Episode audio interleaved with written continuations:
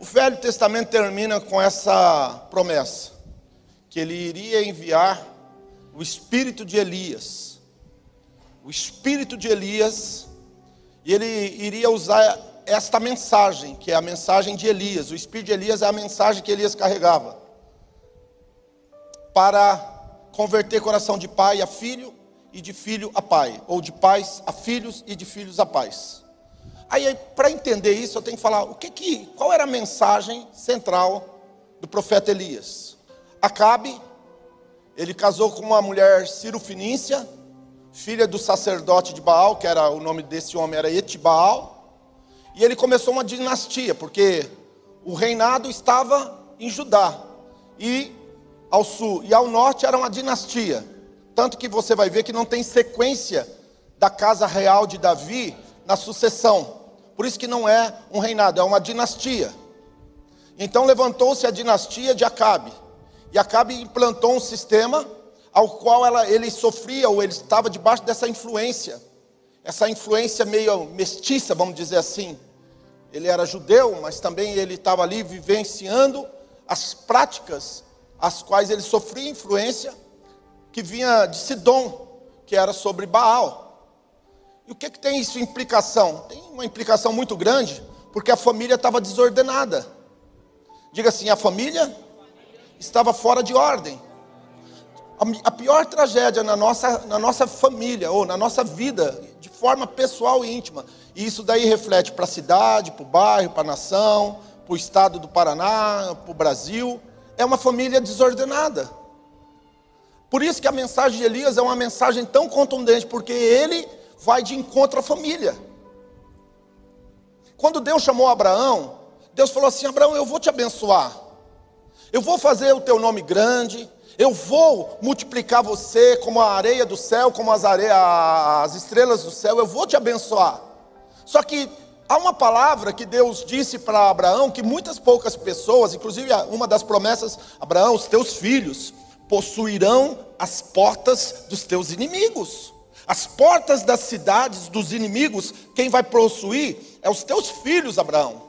Mas Deus deu uma palavra para Abraão. Qual é a mensagem, qual é a palavra que Deus deu para Abraão, pastor? Ordena a tua casa. Deus disse para Abraão: Abraão, coloca em ordem a tua casa. Ai, ai, ai. Diga assim: ordenar a casa é uma obrigação é um dever de cada homem e de cada mulher.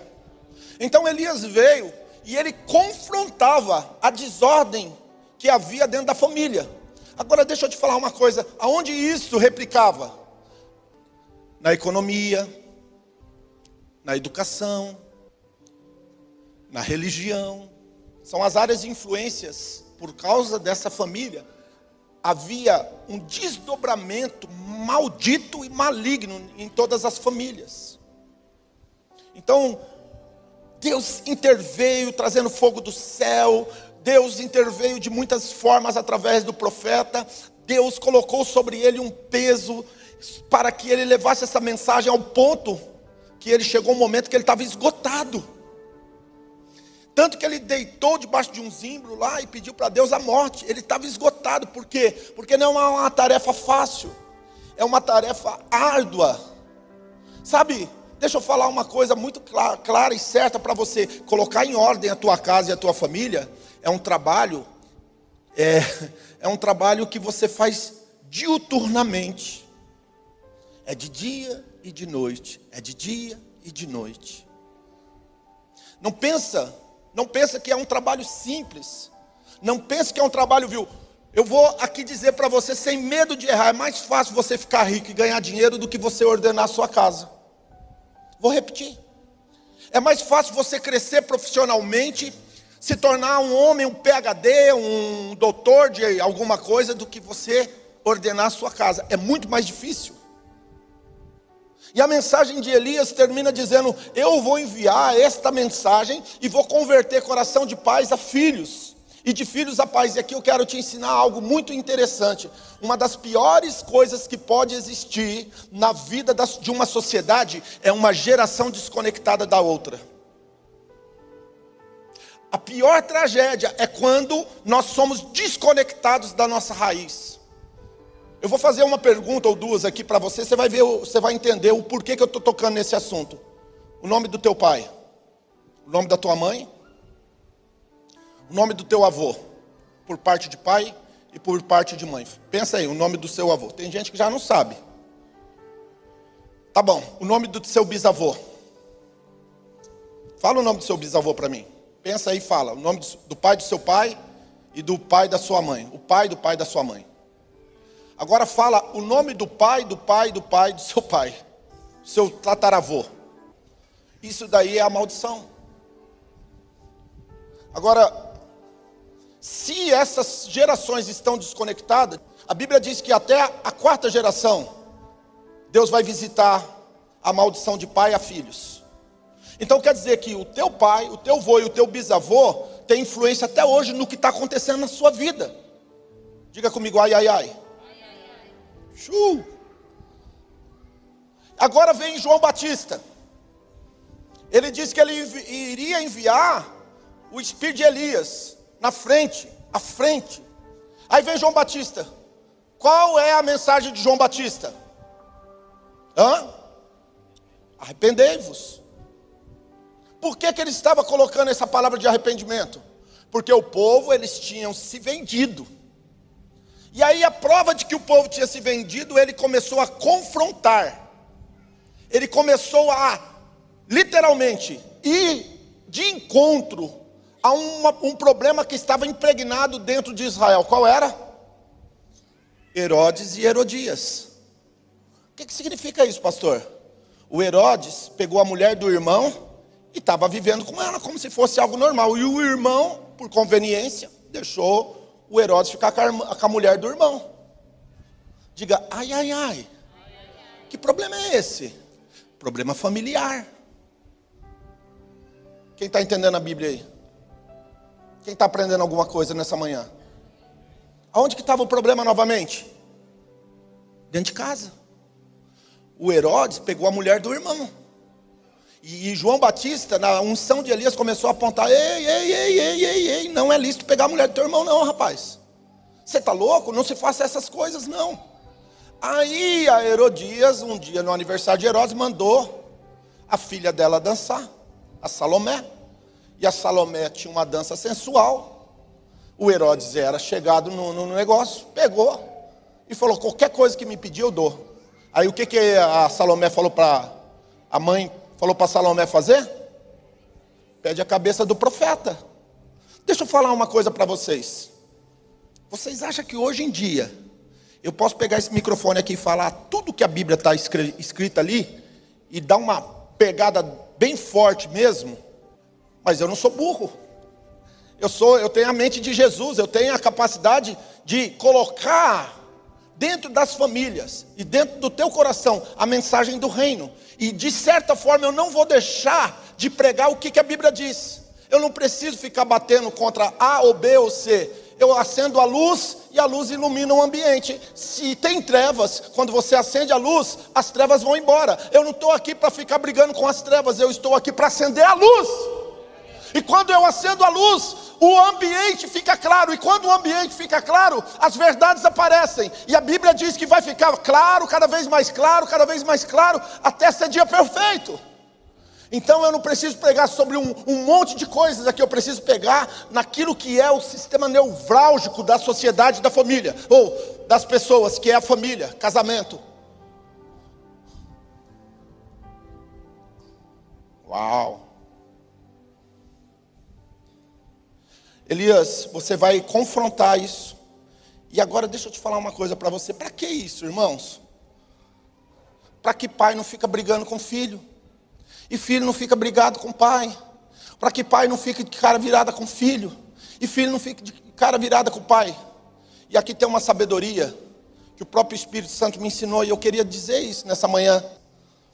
Sabe, teu pai nunca vai ser perfeito, mas ele é teu pai. O teu pai, ele nunca vai atender todas as expectativas, nem psico, nem emocionais e nem é, de ordem de provisão. Ele talvez não vai conseguir prover para você tudo, mas ele é teu pai. quando nós perdemos a perspectiva da família, quando nós per perdemos a perspectiva de um lar, onde tem um pai, uma mãe e os filhos, e eles andam em comunhão, eles andam em sinceridade, eles andam em amor, eles andam em perdão, eles andam em equilíbrio, tudo muda. Porque a mensagem da palavra de Deus é voltada para a família. Para isso se manifestou o Filho. Porque Deus amou o mundo de tal maneira que deu a palavra família na palavra na Bíblia é a, a para cidade, nação, estado, é a mesma a palavra pater. Pater, de pátria. Quando fala pater, coloca sua família em ordem, coloca a tua pátria em ordem. A coisa é tão forte que quando quando Rebeca estava esperando bebês dentro da barriga, gêmeos, o que, que Deus falou para Rebeca? O que, que tem dentro da sua barriga? O que, que tem dentro da sua barriga? O que, que tem dentro da barriga de Rebeca? Duas nações. Que, que tinha dentro da barriga de Rebeca? Duas nações. Por quê, amados? Agora eu vou explicar para você por que essa mensagem ela é tão forte e eu já vou entrar no final dessa mensagem. Porque quem não sabe ser filho, nunca vai saber ser pai. Pastor, eu não tenho referência de pai. Eu não tive pai, aliás, eu não tive pai, então você pode ter uma referência de pai. Você pode buscar em alguém a referência. A Bíblia está cheia de, de termos assim, por exemplo, Manassés fez o que era mal aos olhos do Senhor. Né? Não, não, não, não. Aí a Bíblia, Manassés era ruim, foi avô de Josias. Aí a Bíblia diz: E Josias andou nos caminhos do seu pai Davi. Trezentos e poucos anos depois, quase 400 anos, Deus estava falando assim: que Josias andou nos caminhos do seu pai Davi. O que, que significa? Que quando nós não temos um, Deus levanta alguém para ser referência para nós. Então, quando Jesus veio à terra, ele trouxe uma mensagem, e a mensagem, logo depois da mensagem de Elias, era o Abba. Pode reparar, Elias ele confrontou essa questão da família, ele colocou essa questão importantíssima de converter coração de pais a filho, do arrependimento, essa, essa nova conexão, essa nova junção da família. E logo depois dessa mensagem, aonde Elias estavam, estava pregando essa mensagem vinda do coração de Deus para a sociedade, Jesus começou a falar do Abba. E aqui entra um problema muito sério, porque os judeus eles não falavam a palavra pai para Deus. Era proibido falar palavra pai. Mas Jesus ele veio revelar, ele veio conectar, ele veio trazer de volta. A Bíblia diz que Deus estava consigo mesmo, através de Jesus reconciliando o mundo com ele. A Bíblia diz que Deus estava através de Jesus reconciliando consigo mesmo o mundo. Jesus ele veio trazer essa reconciliação com o coração do Abba, do papai que estás no céu. E a mensagem foi tão simples, ele disse: "O Pai ama você. O Pai ele ele vê você. O Pai ele protege você. O papai quer falar com você." O papai tem coisas especiais separadas para você. Essa foi a mensagem de Jesus. A mensagem de Jesus é revelar o Pai a cada um de nós. Mas como ele revelou? Sendo filho. Quando ele tinha a sua identidade, quando ele tinha junto de si, aonde quer que ele andava, a natureza. Por isso que uma das características de crentes libertos, de crentes é, fortes, é, saudáveis espiritualmente, eles têm a sua paternidade já resolvida. Eu vou repetir isso: todo homem, toda mulher de Deus, que ele é muito bem resolvido, ele é muito bem conectado, ele está muito bem dentro de um contexto total ele sabe ser um bom marido, ele sabe ser uma boa esposa, ela sabe ser uma boa esposa, um bom filho, etc. É porque ele já tem a sua identidade muito bem é, estabelecida através de quem o Deus ou o Pai se mostra ou se revela para ele. E aqui eu não estou dizendo que nós vamos ser perfeitos, mas é assim que funciona. Quem quer crescer espiritualmente? O Aba, paternidade. E são dois níveis de paternidade. Sabe, tem pessoas que têm problema com a mãe, é paternidade. tem problema com paternidade. Mas quando você não resolve os problemas de ordem de paternidade, aqui eu quero dizer uma experiência que eu carrego com, comigo aos 50 e poucos anos de idade, no começo, o papai. O papai. Quando o papai chegava em casa, meu pai tinha uma bicicleta verde, ele trabalhava na, na prefeitura, e ele colocava uma pasta preta, ele levantava aquela, aquele arquinho da, da garupeira e colocava a pasta. Irmãos, vocês não sabem o orgulho que eu tinha do meu pai andar com aquela bicicleta verde e com uma pasta preta na garupa. Eu ia para a escola, a prefeitura era de frente da escola, isso em Goiôerê. E eu via meu pai chegando de bicicleta, ele estava chegando de Rolls Royce, de X5, de não sei o que. Meu pai era o cara, bicicleta verde, top, pneu balão.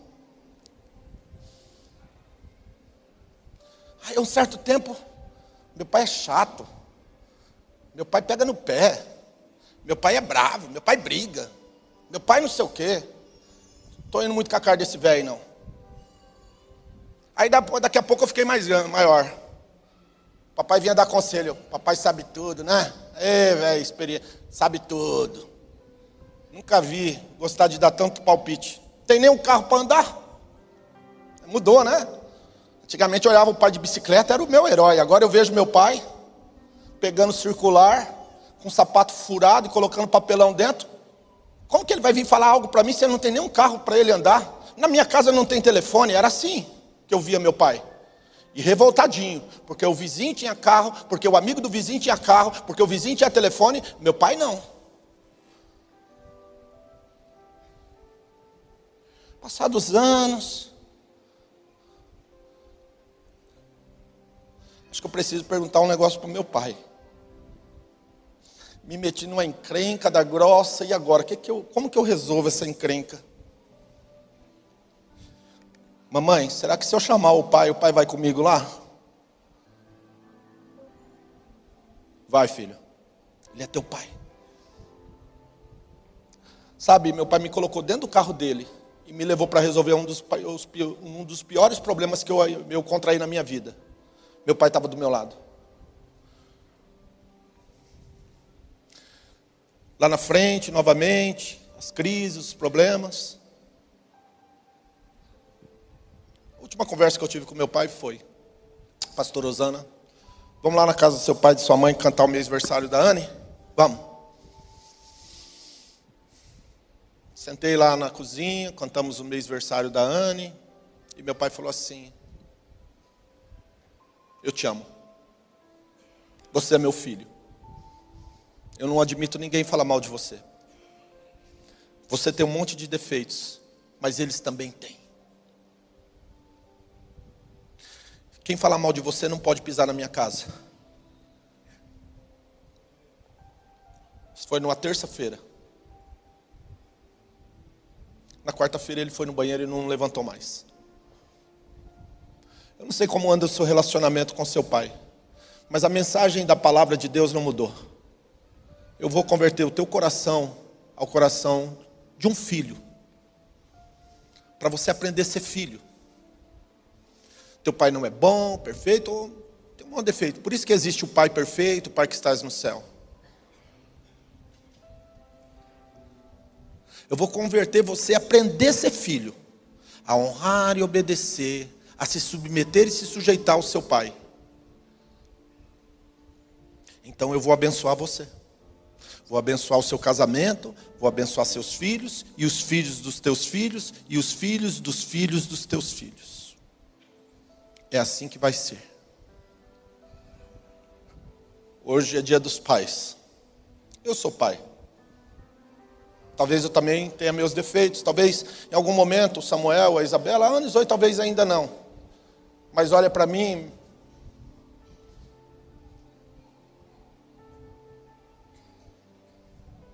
Mas aproveita enquanto você tem pai. E se você não tem, e Deus levantou alguém para ser essa pessoa na sua vida, abrace-o, beije-o como se fosse o seu pai. Porque quando você faz isso, você atrai a presença de Deus. Você atrai a graça de Deus sobre a sua vida. O evangelho não mudou. A palavra não mudou, a palavra é a mesma.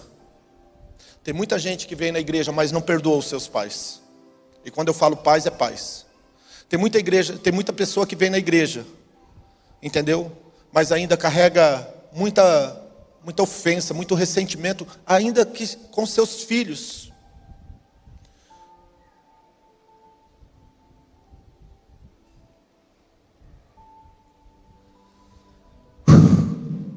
Diga a palavra não mudou. Ela continua a mesma. Ela continua poderosa. Nessa manhã que seja uma manhã de reconciliação. Que essa manhã seja uma manhã de cura no teu coração. Que essa manhã seja uma manhã onde você, literalmente, consiga separar a pessoa, a pessoa e da figura. A gente não consegue separar isso, pastor Josué. A pessoa da figura. Nunca deixa Satanás destruir a imagem do seu pai aqui, ó. Teu pai pode ter sido ou ser um limitado, mas nunca deixe Satanás destruir essa, essa, essa, essa diferença entre a pessoa e a figura de quem é um pai. Pastor, meu pai me abandonou. Resgata essa figura do teu pai na sua vida. Pastor, eu, a minha mãe me criou sem pai. Resgata a figura do teu pai na sua vida. Resgata a figura da pessoa do seu pai na sua vida. Resgata, reconstrói dentro de você. Preste bem atenção, isso é para o teu bem. É para o teu bem, é para que não venha e fira a terra com maldição. Resgata a figura do teu pai na sua vida resgate a figura do teu pai e da tua mãe na sua vida. Comece a reconstruir a imagem do teu pai diante dos teus olhos, dentro de você. Ele pode ser uma pessoa que tenha muitos defeitos, mas a figura do pai, ela tem que estar presente dentro de cada ser humano. No princípio criou Deus. Gênesis capítulo 1, versículo 27 e 28. No princípio criou Deus o homem e o fez a sua imagem e a sua semelhança, macho e fêmea. Qual é a semelhança de Deus? Macho e fêmea. Por isso que não adianta você, ter, tem muita gente que só tem a figura da mãe. Se você quer estabelecer a figura de Deus dentro de você, isso daqui é uma revelação profundíssima. Você precisa estabelecer a figura do macho e da fêmea, do homem e da mulher. Quando diz o homem, Deus criou o homem, a palavra homem ali é a palavra Adam. Vermelho, feito de terra, feito de pó. É isso que Deus está falando. É isso que a palavra está dizendo. O que, que eu aprendo com isso? O teu pai, a pessoa dele é um homem feito de pó, de terra, de pó. Mas a figura do teu pai é a imagem e semelhança de Deus na sua vida.